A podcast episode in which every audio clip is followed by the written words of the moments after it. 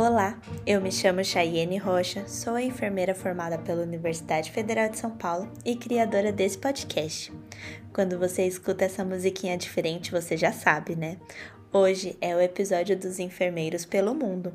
Você já tá nos seguindo lá no Instagram?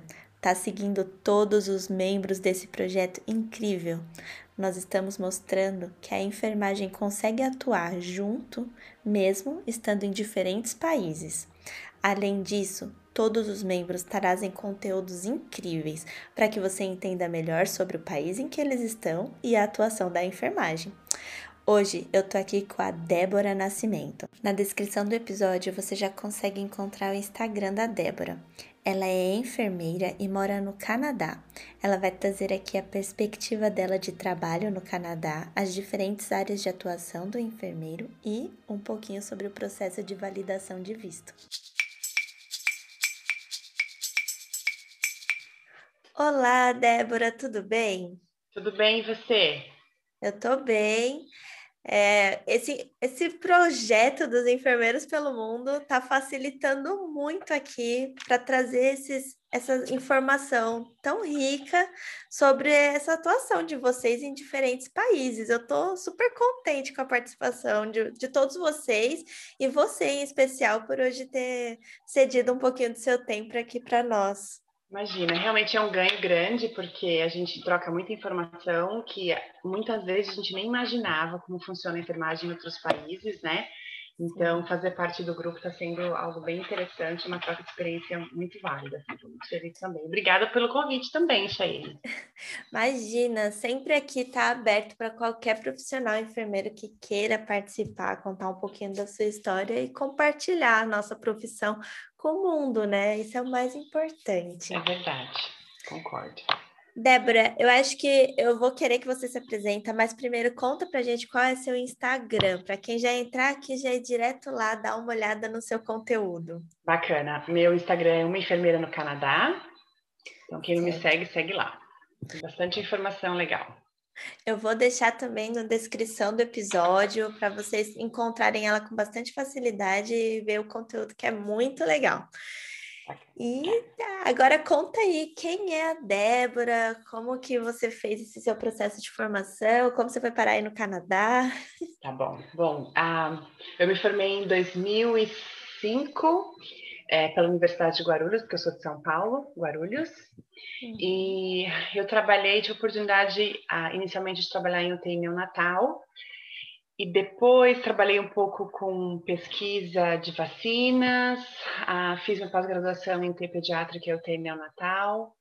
Depois de um tempo, eu decidi conhecer ah, como funcionava a saúde primária no Brasil, e aí eu tive a oportunidade de atuar como enfermeira do Programa de Saúde da Família em São Paulo.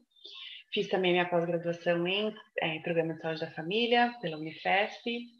Enfim, trabalhei, aí fiquei com muita saudade da, do setor terciário, né, da, da área hospitalar, resolvi voltar para a área hospitalar também, ah, cuidando, prestando assistência a crianças em unidade intensiva.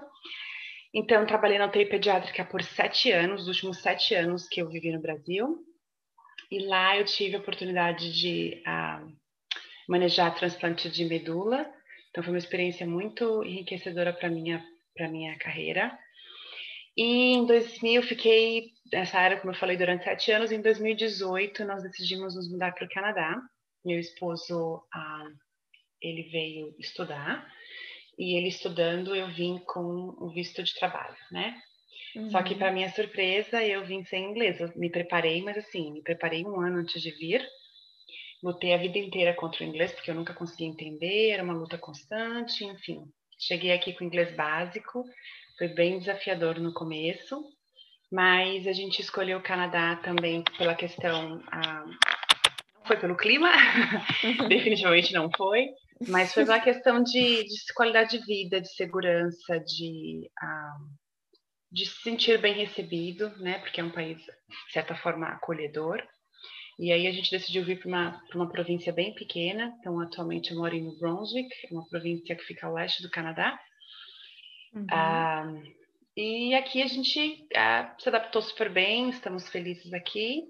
Eu, quando cheguei no Canadá, eu, como eu falei, não tinha inglês, então eu tive que arrumar um emprego onde meu inglês me, me se encaixasse, né? Então, trabalhei como ah, no restaurante, como balconista, e esse restaurante foi uma, um, uma grande, uma grande, me deu muitas lições de inglês, né? Foi uma uhum. grande escola para mim. Ah, e depois que eu me senti um pouco mais confiante, eu resolvi começar a pesquisar empregos na área da saúde. Não vou dizer na da enfermagem, porque não, não poderia atuar como enfermeira aqui, né? Sem ter a licença. Então, inicialmente, nossa história foi essa, assim. É... Nossa, é, quando você foi, você viu, né, toda essa dificuldade e tal com a língua, e aí você trabalhando lá no restaurante, você conseguiu sentir a melhora da língua porque você estava tendo mais contato? Por incrível que pareça, eu não percebia, primeiro pelo, pelo próprio ambiente, é muito, é muito corrido, eu não tinha muito tempo de desenvolver diálogos, então eu percebia que eu melhorei no sentido de entender melhor as pessoas, mas eu não conseguia desenvolver diálogos, sabe? Eu não falava sentenças completas, isso era uma coisa que me incomodava, porque eu sabia que eu estava muito longe de, de onde eu queria estar, né? Mas eu aproveitei esse período para realmente me dar esse, esse essa oportunidade de estar aprendendo, de ter essa vivência, né, de, de ter contato com as pessoas, errar, né, e entender melhor, e um dia após o outro foi melhorando. Só percebi mesmo que eu melhorei, o inglês melhorou depois de quase um ano, que foi quando eu consegui emprego na área de, de cuidados, né, na área de como cuidadora de idoso. Aí eu percebi que realmente meu inglês melhorou. E, assim, tudo bem que foi uma parte do seu marido, mas você teve alguma motivação para ir trabalhar aí como enfermeiro na área da saúde? Eu sentia muita falta, porque eu acho que a enfermagem está tão. Eu não sei se na maioria das pessoas é, é essa. Não sei como é a história da enfermagem na vida de cada um, mas estava tão enraizada em mim que eu acho que é parte do que eu sou, sabe? Então a gente abre a gente abre mão de tantas coisas para vir para um outro país, não estou falando só de bens materiais, a gente se prepara emocionalmente, psicologicamente, e por um tempo você se anula no sentido de eu estou, você vem tão aberta a aprender que você esquece até quem você é de verdade, né? E depois de um tempo eu falava, nossa, eu sinto muita saudade, eu sinto muita falta do que eu fazia, e eu sei que vai demorar um tempo para eu voltar a fazer o que eu fazia, mas o que, que eu posso fazer para melhorar e chegar um pouco perto do que eu fazia? Foi aí que eu encontrei a motivação de, de me desafiar um pouquinho mais, porque eu já estava algum tempo no restaurante e eu já estava me sentindo confortável demais. É, então eu falei, não, se eu continuar aqui vai ser muito fácil para mim, né? No sentido de estou na minha zona de conforto e é isso. Então eu falei, não, eu não posso parar, eu tenho que continuar, continuar me desafiando, porque desde o primeiro momento que eu cheguei aqui foi desafio no primeiro dia e até agora não, não é diferente, sabe? É um, todos os dias um aprendizado novo. Todos os dias. Eu imagino. E o Canadá, ele está aberto a, a você como profissional da saúde? Foi fácil migrar para a área da saúde? Uh, Chayane, eu vou dizer que o, o, o, Canadá, ele quer, sim, pessoas, ele, ele, ele recebe muito bem imigrantes, mas ele não quer qualquer pessoa. É estranho hum. falar isso, né? Qualquer pessoa, mas assim, ele não quer pessoas que eles, eles querem pessoas que venham desenvolver carreira e venham gerar, é, além de gerar, gerar resultados para a comunidade, né? Eu não achei que foi difícil, assim, eu, eu lembro como se fosse hoje, foi tão interessante, eu comecei a mandar currículo na quarta-feira. Na sexta-feira eu tinha mais ou menos quatro entrevistas agendadas. Das quatro, eu consegui duas, que assim, consegui que eu disse que eu queria que eu pude escolher qual eu iria. Uhum. Mas eu, as pessoas ficam. Eu, o que eu achei interessante no momento em que eu estava fazendo os processos, que eles ficam impressionados, assim, nossa, você. É, primeiro que você fala uma outra língua, segundo que você era enfermeira, ou seja, você está procurando um cargo inferior ao seu.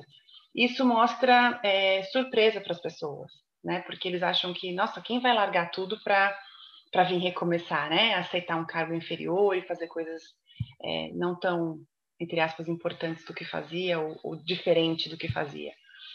Então, essa foi a coisa que eu mais achei que as pessoas se, se, impressionavam, assim, que era essa questão de recomeçar. Porque aqui, eu não sei se no Canadá inteiro, mas sou no interior, porque aqui tem pouquíssimas pessoas, Uhum. Mas as pessoas são um pouco mais conservadoras, então eles são um pouco mais resistentes à mudança. É, então, eu acho que essa, essa surpresa de que eles tiveram comigo assim foi algo que talvez pode, pode ser meio local, pode ser que em outras partes do Canadá eles não sejam não tenham essa surpresa toda, sabe? Sim. E é, conta um pouco mais desse processo, assim, você resolveu, uhum. vou, eu vou voltar para a área da, da saúde. Uhum. Aí você fez um currículo, como que foi? Como é que você encontrou vagas? Como que isso é possível, assim?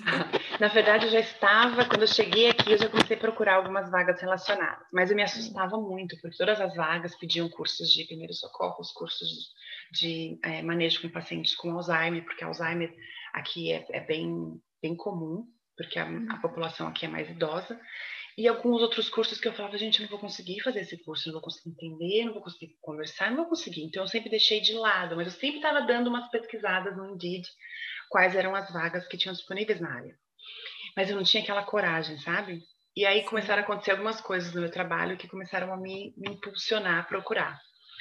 E aí acordei um dia com uma coragem que estava em mim, que eu não sei, né, onde eu encontrei. É aquele dia que acontece, né?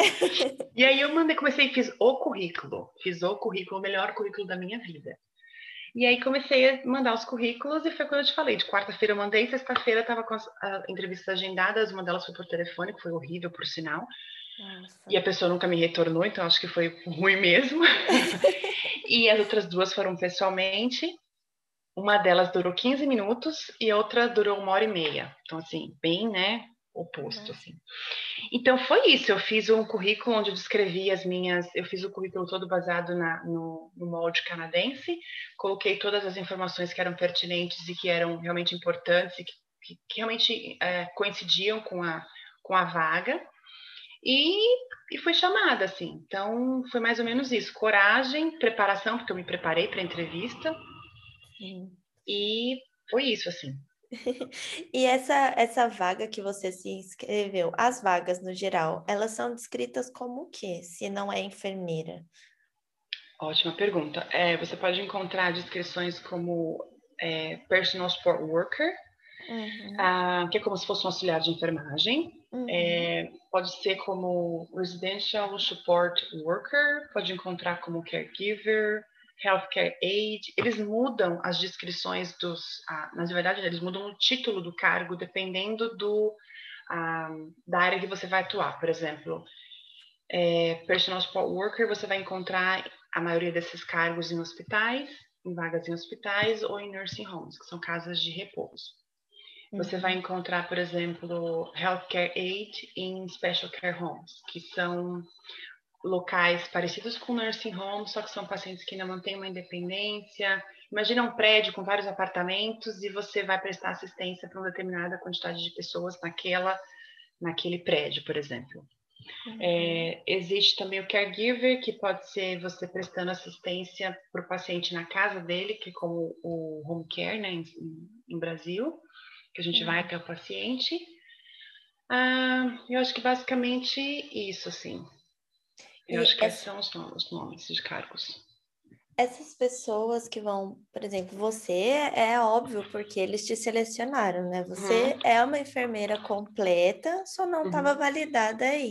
Isso. Mas uma pessoa que vai para aí, por exemplo, um técnico de enfermagem, ele pode também se, é, se candidatar a essas vagas? Então, é, o que aconteceu, eu vou, eu vou contar o que aconteceu com a minha experiência, porque assim, uma coisa que eu percebi, que eu não sei se é uma regra, mas uhum. eles, eu, eu trouxe, quando eu fui fazer a entrevista, eu trouxe todos os meus documentos. Então, eu apresentei diploma traduzido em inglês, eu trouxe a, a minha equivalência de, de diploma, eu trouxe em inglês, porque eu já vim meio que preparada para mostrar que eu, para provar que eu tinha a experiência que eu dizia que eu tinha, né? Então, eu apresentei esses documentos, mais o meu currículo e mais as perguntas que eles foram fazendo, e eu fui respondendo. Então, eu provei para eles que eu tinha experiência e que eu tinha mais conhecimento do que a vaga exigia. Hum. Aqui, New Brunswick, vale, vale ressaltar que não é, é healthcare aid, personal support worker, caregiver, não são ah, profissões regulamentadas, ou seja, não tem um corém, vamos dizer assim, né? Que regulamenta a atividade da profissão. Uhum. Em outros lugares do Canadá, existem sim órgãos que regulamentam essa profissão. Então, a pessoa tem que estar muito é, ciente do que, que ela vai precisar apresentar quando ela chegar nesse estado em que ela pretende atuar. Seja documentos é, traduzidos do Brasil, pode ser que seja exigido fazer algum curso, a cursos de é, curta duração, seis meses, nove meses. Pode ser que seja exigido. Então, depende muito do estado que a pessoa vai atuar. Aqui não foi exigido nada para mim. O que eu fiz através da empresa foram cursos que, é, que a própria empresa ofereceu, que foi curso de primeiro de CPR, primeiros socorros, uhum. curso de Alzheimer e demência, como lidar com esses pacientes, né? Qual é a, a qual vai ser a sua postura lidar com, com o paciente e também com a manipulação de, de alimentos é, seguro, de forma segura. Esses foram os, os, os cursos que eu fiz e que foi o suficiente para a empresa. Então, o técnico de enfermagem chegando aqui, ele precisa ter em mente que ele pode ser, pode ser aproveitada a experiência dele no Brasil ou não. E por que não? Porque aqui não existe técnico de enfermagem, então é um pouco difícil para eles entenderem como, como é, é esse cargo fora do, do, Canadá. Então, o técnico tem que chegar aqui preparado de documentação, preparado de conhecimento, para poder, então, demonstrar que ele é capaz de fazer atividade como um enfermeiro, né, no, no Brasil, enfim.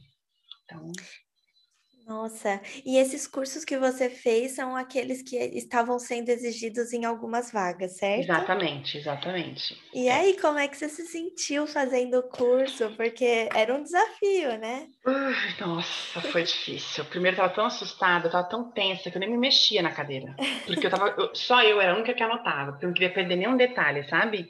Uhum. E o mais complicado para mim foi na hora de interagir com as pessoas, assim, porque chega um determinado momento do, do, do curso em que você precisa interagir com a pessoa. Então, por exemplo, a gente vai ter que fazer lá o, a, né, trabalhar em, em, grupo com atendendo lá o boneco que está lá no chão, você vai ter que fazer o, né, as compressões torácicas e conversar com o colega.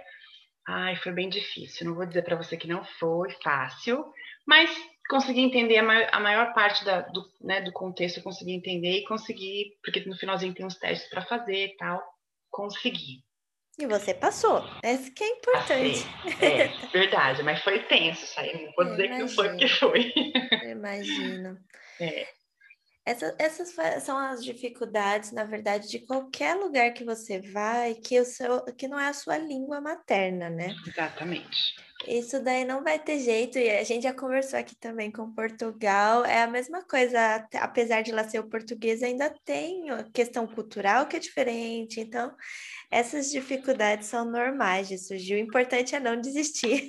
É verdade. e tentar acreditar em você, né? Porque você conseguiu, é, é o é, mais importante. É isso aí, é o que importa. E atualmente? Atualmente você está trabalhando aonde? Eu continuo trabalhando no mesmo lugar, na mesma oportunidade uhum. que me deram inicialmente. Um, eu consegui, porque quando eu, eu, fui contratada, eles me contrataram para trabalhar num special care home, sendo uhum. healthcare aid.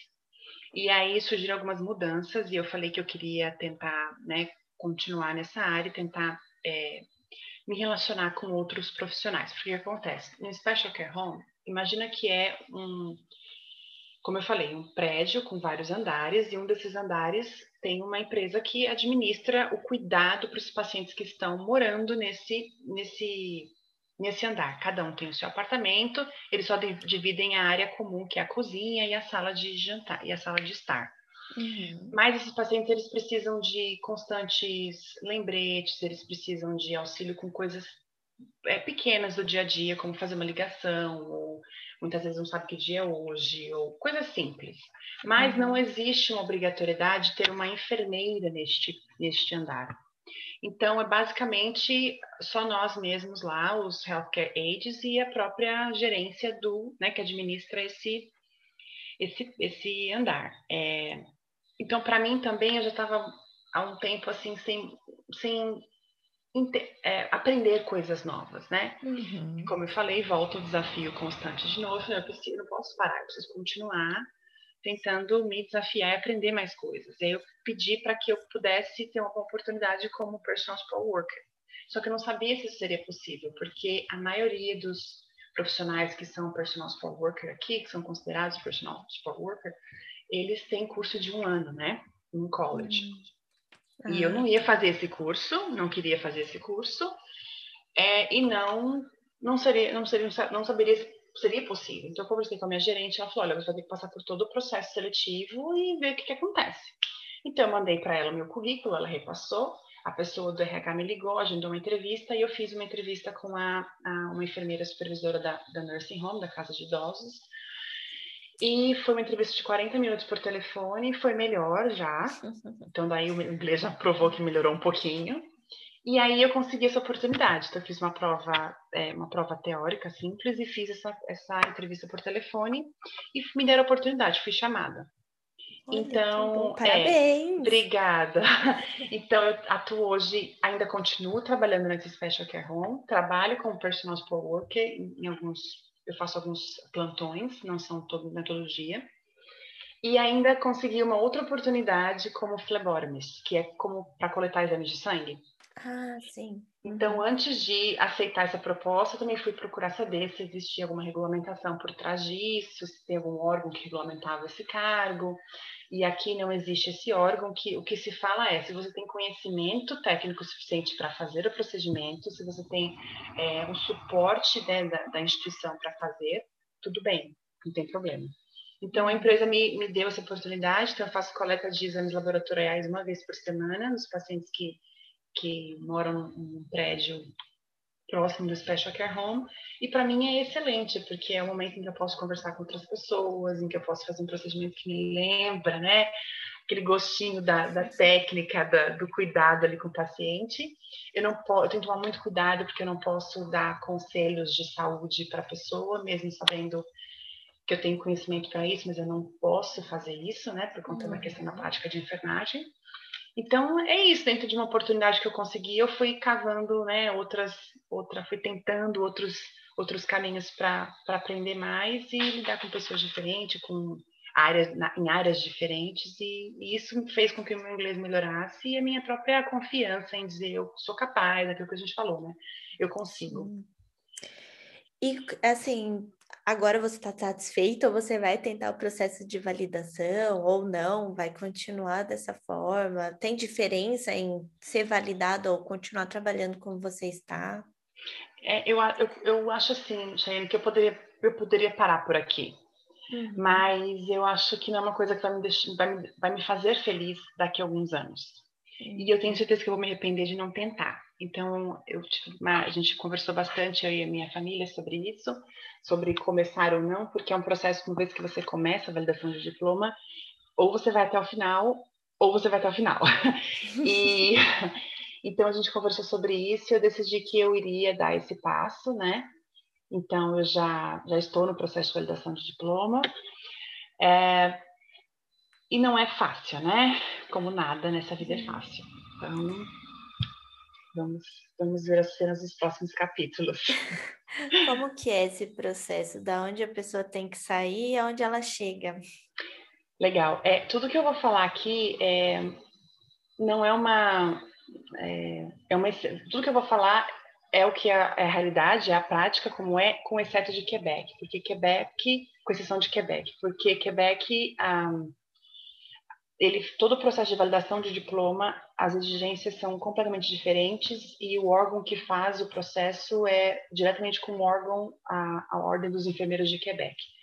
Do uhum. geral, que eu vou falar aqui é basicamente aplicável para todo o Canadá, mas existem as exceções.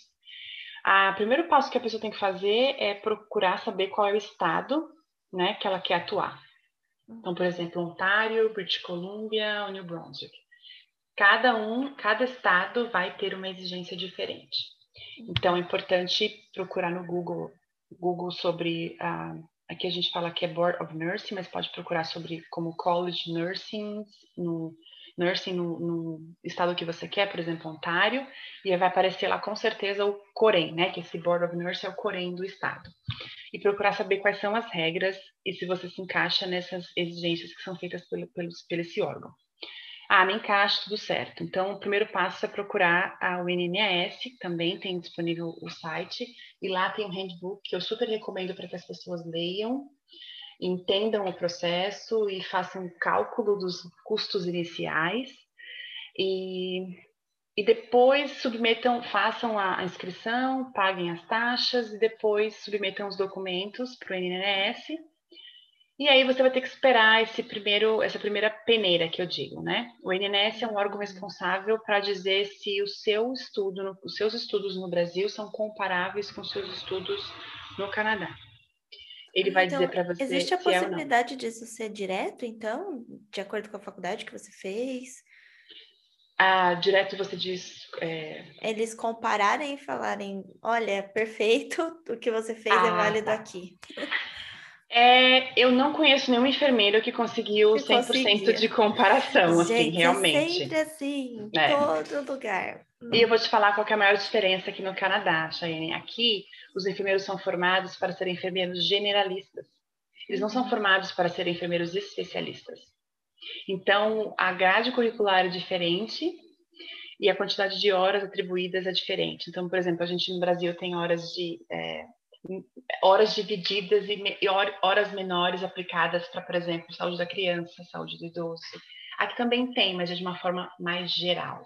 Então, o enfermeiro, quando ele se forma aqui, ele se forma para trabalhar em qualquer lugar. Uhum. Entendeu? Essa que é a maior diferença que eu acho. Mas, dando sequência no NNS, ele vai te dizer se é comparável ou não. Uhum. Ah, ele vai te dizer assim, ah, o seu estudo é mais, mais ou menos 30% comparável com o do Canadá. Você vai ficar arrasado, né? Mas não, não para por aí. Você vai ter que pegar esse seu report, esse relatório que o INSS vai te encaminhar, e com esse relatório você vai fazer sua inscrição no Corém, né, da, do estado que você vai atuar. O Corém vai analisar esse reporte que foi dado, e se ele achar que é muito discrepante, não, que você tem gaps assim muito grandes, ele pode te encaminhar para fazer um curso, um college, que pode durar um ano, um ano e meio, dois anos, para suprir esses gaps, ou ele vai te encaminhar para fazer apenas horas clínicas, estágios supervisionados em algum, alguma instituição, com a supervisão de algum profissional, para você cumprir esses gaps educacionais que eles acham que você possa ter. Depois que você fizer isso, o órgão vai dizer para você, então agora você está pronta para fazer o seu teste final, que é o famoso NCLEX. Então você ah, faz Uniclex. É, é. Ah. é. E aí, depois que você fizer o Uniclex, aí você passando o Uniclex, aí você consegue a sua tão sonhada licença canadense para atuar como enfermeiro. Simples, não, parece não simples, é simples. Né? Não, eu não achei nada simples, não. Você é. já passou de uma forma que não é simples. Nossa. É.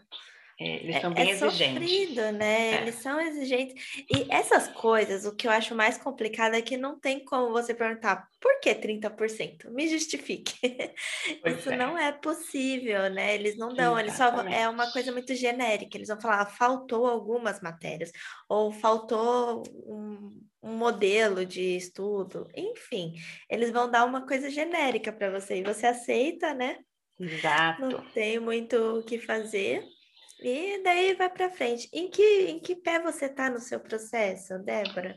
Eu estou, é, eu já fiz a minha aplicação, eu estou submetendo os documentos e agora é uma coisa assim que é importante ressaltar que tem algumas surpresas no meio do caminho que a gente sabe, né, no, tudo certinho como funcionam os passos, mas existem as surpresas. Então eu me preparei porque assim o INSS ele tem você abre a conta no INSS e o processo ele vai dizer que ele vai pode durar até um ano. Então eles podem levar até um ano para fazer a avaliação dos seus estudos, a comparação dos seus estudos.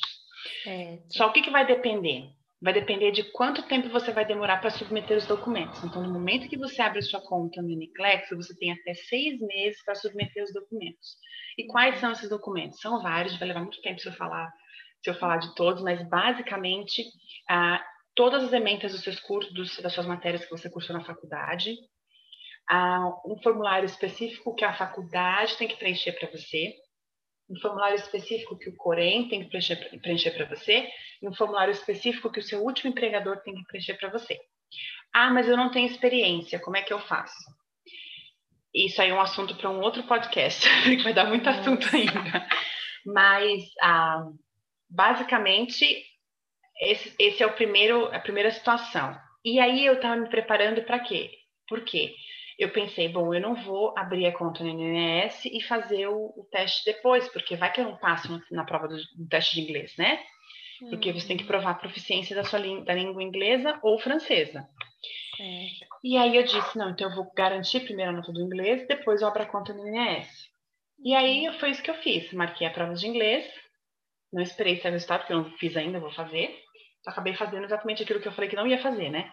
Oh. Mas enfim, eu é, descobri no site que eu poderia postergar essa, essa prova de inglês, ou seja, eu não precisaria estar fazendo essa prova de inglês agora.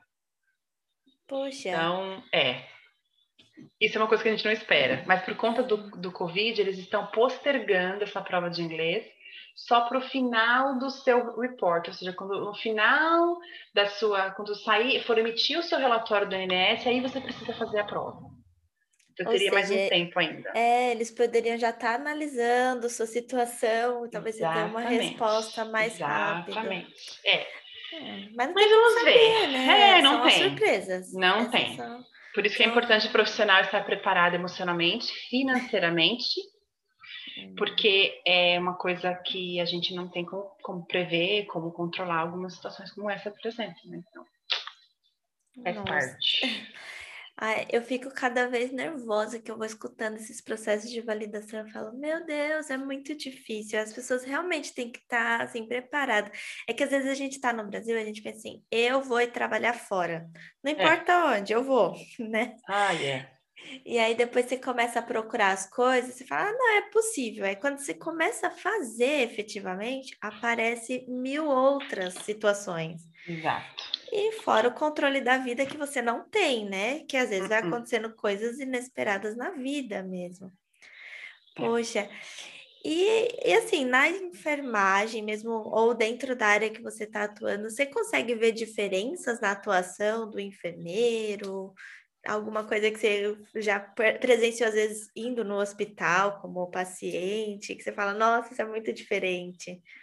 É, eu acho que a presença do enfermeiro nos hospitais é, é bem diferente do que a gente está acostumada no Brasil, porque quando eu saí do Brasil tinha começado aquela história de somente ah, das UTIs, por exemplo, terem somente enfermeiros, né, para atuar. Então, eles já estão começando a mudar um pouquinho essa, essa mentalidade no Brasil. Mas aqui, a presença da enfermeira é tão constante em, em todas as áreas, mas quando eu falo constante em todas as áreas, é no cuidado mesmo, sabe? Uhum. Então, com certeza vai ter um enfermeiro in charge, né? Que é o enfermeiro que vai estar lidando com, a, com as questões burocráticas de, de é, escala, enfim, toda aquela coisa, aquele paperwork, aquela papelada que a gente sabe que, né, que a gente faz no Brasil. Mas aqui a presença da enfermeira é muito maior no cuidado, então eles são muito mais, uh, fazem muito mais cuidado beira-leito. Uhum. Isso é uma coisa que me impressionou, porque no Brasil eu não fazia. Eu fazia somente com os pacientes graves, né, o cuidado, assistência mesmo, aqui não. Uhum. Então, é, por exemplo, na emergência, todo o tempo que eu fiquei, que eu precisei no hospital, quem ficou me, me atendendo foi a enfermeira. O tempo todo. Que legal. Então, no Brasil, a gente tem o técnico, que é a pessoa que está ali mais constante, né, com o paciente, por exemplo, numa situação dessas. Então, uhum. isso é uma coisa interessante. Aqui, na minha, no meu ambiente de trabalho, eu percebo que é bem parecido a questão do enfermeiro estar em dois andares.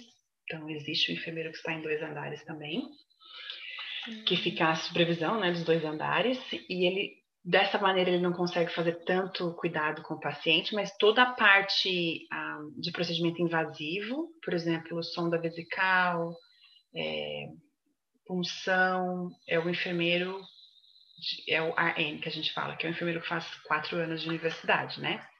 Ah, Porque aqui a gente tem a modalidade do LPN, que é o Licensed Practical Nurse, que é um, um enfermeiro que faz um curso de dois anos, e muita gente fala que é parecido com técnico de enfermagem.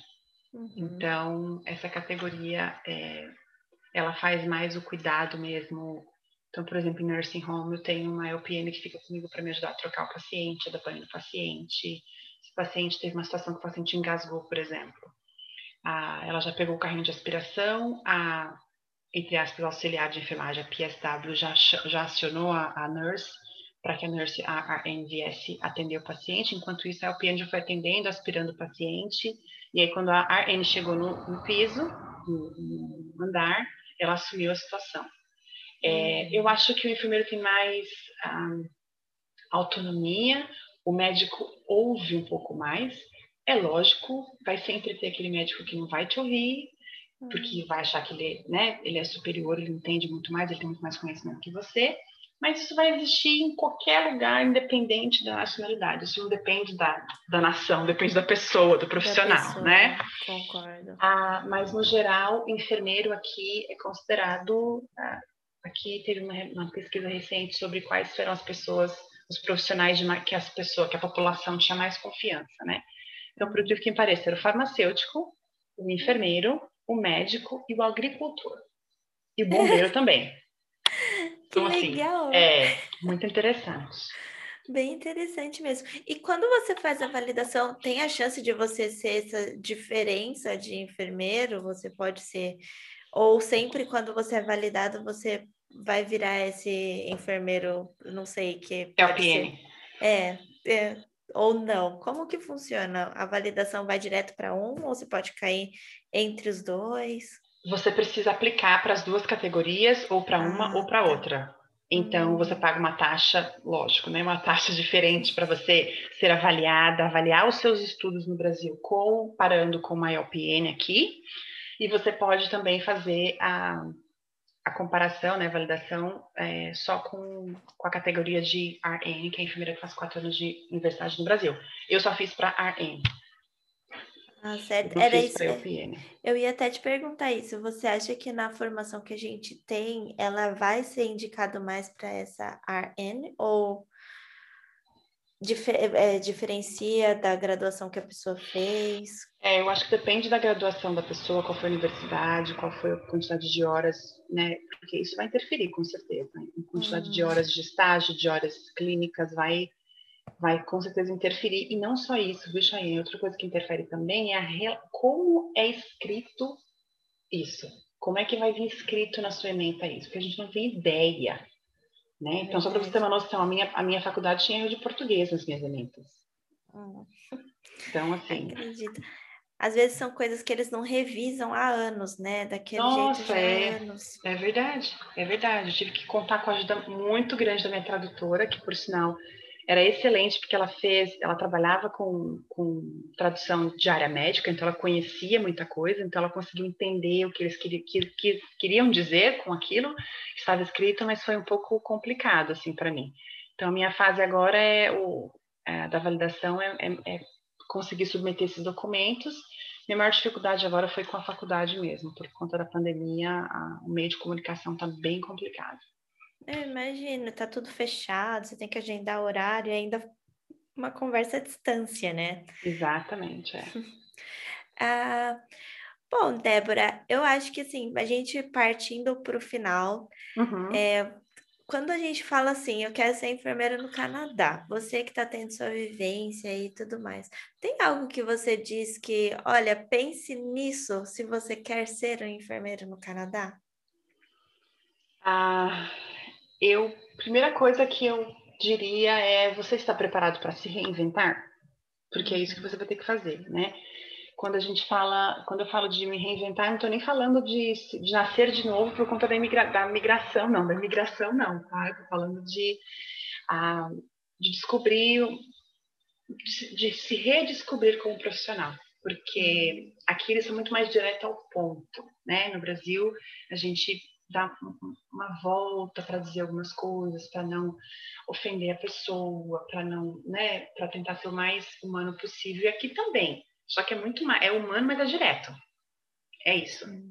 Então, acho que essa, essa questão de mudar a, a sua postura profissional, o seu enfrentamento diante de algumas coisas que envolvem aquilo que você acredita, aquilo que você acha que é correto, num ambiente que você está né, tá confortável para vir para um lugar em que é diferente. Então, acho que se reinventar é a palavra-chave para começar a pensar e, em atuar aqui.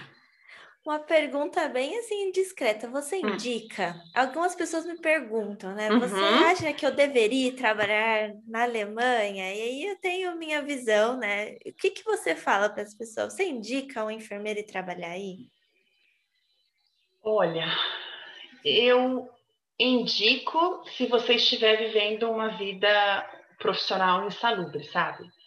É, hum. se você estiver trabalhando em dois empregos, ou até três empregos para pagar suas contas e para não usufruir da sua vida com a sua família, com a sua, né, não ter qualidade de vida, eu diria para você, vale a pena sim. Mas se você já está num ponto da sua carreira em que você é satisfeita com o que você é, está, chegou num nível que você não tem mais para onde ir, tá bom como tá, a questão financeira e a questão de estar feliz com o que você está fazendo, eu acho que não valeria a pena. Agora, se você é jovem, se você tem um pensamento, uma mentalidade diferente da que seus colegas da faculdade ou da, da né, que você convive na área profissional, e se você tem coragem, eu diria, venha, arrisque. É uma boa oportunidade. Mas vai depender também do perfil de cada pessoa e profissional, porque eu acho que não é para qualquer um. A imigração não é para qualquer um, né? Não é, Chay, não é para é. qualquer um. Não sei, eu não sei você assim, mas para mim é, eu percebi que eu achava que eu estava preparada e eu não estava. Eu, eu acho que essa é a experiência que todo mundo passa. Eu não conversei com ninguém que falou para mim, nossa, eu estava muito preparada e foi exatamente do jeito que eu imaginei. Ainda não conheço alguém assim. Uhum. Sempre tem essas, é, essas surpresas mesmo, o que você não está esperando. Até pessoas fluentes na língua que seja, quando chega lá, é diferente. Você vai lidar com cultura que você não vivenciou. Você pode ler milhares de livros sobre cultura, você não vai saber como que é até você vivenciar. Então, eu acho que você sempre vai se questionar se você está preparado, mas o principal eu acho que é você pensar o que você quer, né? Eu Isso. quero, eu quero ir. Então, né, se prepare na medida do possível e já esteja preparado para os imprevistos, as surpresas. É, Faz é, parte. É, o que você falou é verdade. Eu acho que uma coisa que atrapalha nessa, nessa tomada de decisão é a ansiedade. Porque a uhum. ansiedade faz com que você pense assim, não, eu vou de qualquer jeito. Eu tenho que fazer isso e aquilo. Opa, opa, opa, para por aí. Vamos parar um pouquinho, vamos repensar um pouquinho melhor, porque... E os, e os lados, né, os, ah, o lado que você vai... Os lados negativos que você vai ter que enfrentar. Como é que você vai lidar com isso, né? Então, às vezes, a ansiedade nos traz uma falsa coragem, né? Porque, assim, eu, eu, eu digo assim, eu, quando eu cheguei aqui, meu primeiro dia aqui, eu estava tão vazia, mas assim, vazia de assim, parece que eu não trouxe nada comigo, sabe? Realmente, não trouxe nada. Trouxe o que eu tinha, são, eram seis caixas, meu filho, meu marido e o cachorro, era o que a gente tinha. E tão cheia de coragem para fazer diferente, de vontade para fazer tudo melhor. E é como se eu tivesse realmente me dado uma oportunidade, me dado, me dado um, um caderno, um livro é, em branco para eu começar, sabe? Sim. E depois de um tempo, começa, você começa a ficar um pouco mais confortável, você vai, vai enchendo as páginas do livro, e aí você começa a ficar se sentindo. Eu tô cheia de, de coisas, de conhecimentos, né, de cultura que eu tô aprendendo, de história, de vivência, mas assim, eu tô com tanta saudade da minha família, eu tô com tanta saudade daquela comidinha, eu tô com tanta saudade de umas coisas, que aí você começa a falar, não, eu tô se esvaziar, né? É, é super interessante esse processo, assim, acho que realmente a questão não dá para separar, né, a questão profissional e a questão pessoal numa situação, não. uma situação dessa. Então acaba afetando sim os dois lados. Então quando eu cheguei aqui, a minha preocupação maior era adaptar o meu esposo que ia fazer faculdade e meu filho que ia ter que ir para creche. Era essa a minha preocupação. Depois eu me vir, vai chegar a minha vez de me adaptar a alguma coisa, que é o meu momento, que está sendo agora, né? Então, é, eu conto assim a minha família eu conto demais com eles, a gente se organiza para que eu não faça nada a não ser estudar. Sabe? Então, é, é assim que está sendo. Foi, foi assim com, com meu esposo quando ele chegou, Ele não fazia nada, não se preocupava com nada, tudo eu resolvia e ele só se preocupava em estudar. E eu, meu filho foi a mesma coisa. Quando eu comecei a trabalhar, não tive muito tempo de me preparar, não, sabe? Porque foi tem que trabalhar, tem que fazer dinheiro, tem que ir. E agora é o momento em que a família toda para para me servir mesmo, para que tudo é, seja possível acontecer de uma maneira em que eu tenha meu tempo, a maior parte do meu tempo dedicada ao estudo, porque é o que vai fazer diferença para mim no final. Olha, Débora, eu fico muito feliz que você tenha o suporte da família. Isso realmente Obrigada. faz a diferença. Parabéns por todo o seu caminho aí, que ainda vai percorrer muito, mas até onde você chegou, olha, eu digo também como uma, como uma expatriada, não é fácil. E assim, toda vez que eu converso com vocês, eu fico, olha, é, ainda bem que tem outras pessoas assim para a gente compartilhar, porque não é fácil. Mas é possível, eu sempre falo isso: quem quer, quem tem um sonho, não desista, você vai conseguir, todo mundo consegue, só basta é. querer. Exato, é isso mesmo. E se preparar, né? faz parte. É. Débora, muito, muito obrigada por participar. Muito obrigada a você Foi uma conversa. Convite. Ai, que delícia. Adorei. e vai ser um prazer compartilhar a sua história. Muito obrigada. Imagina, obrigada você pelo convite, viu? Obrigada e até o próximo episódio.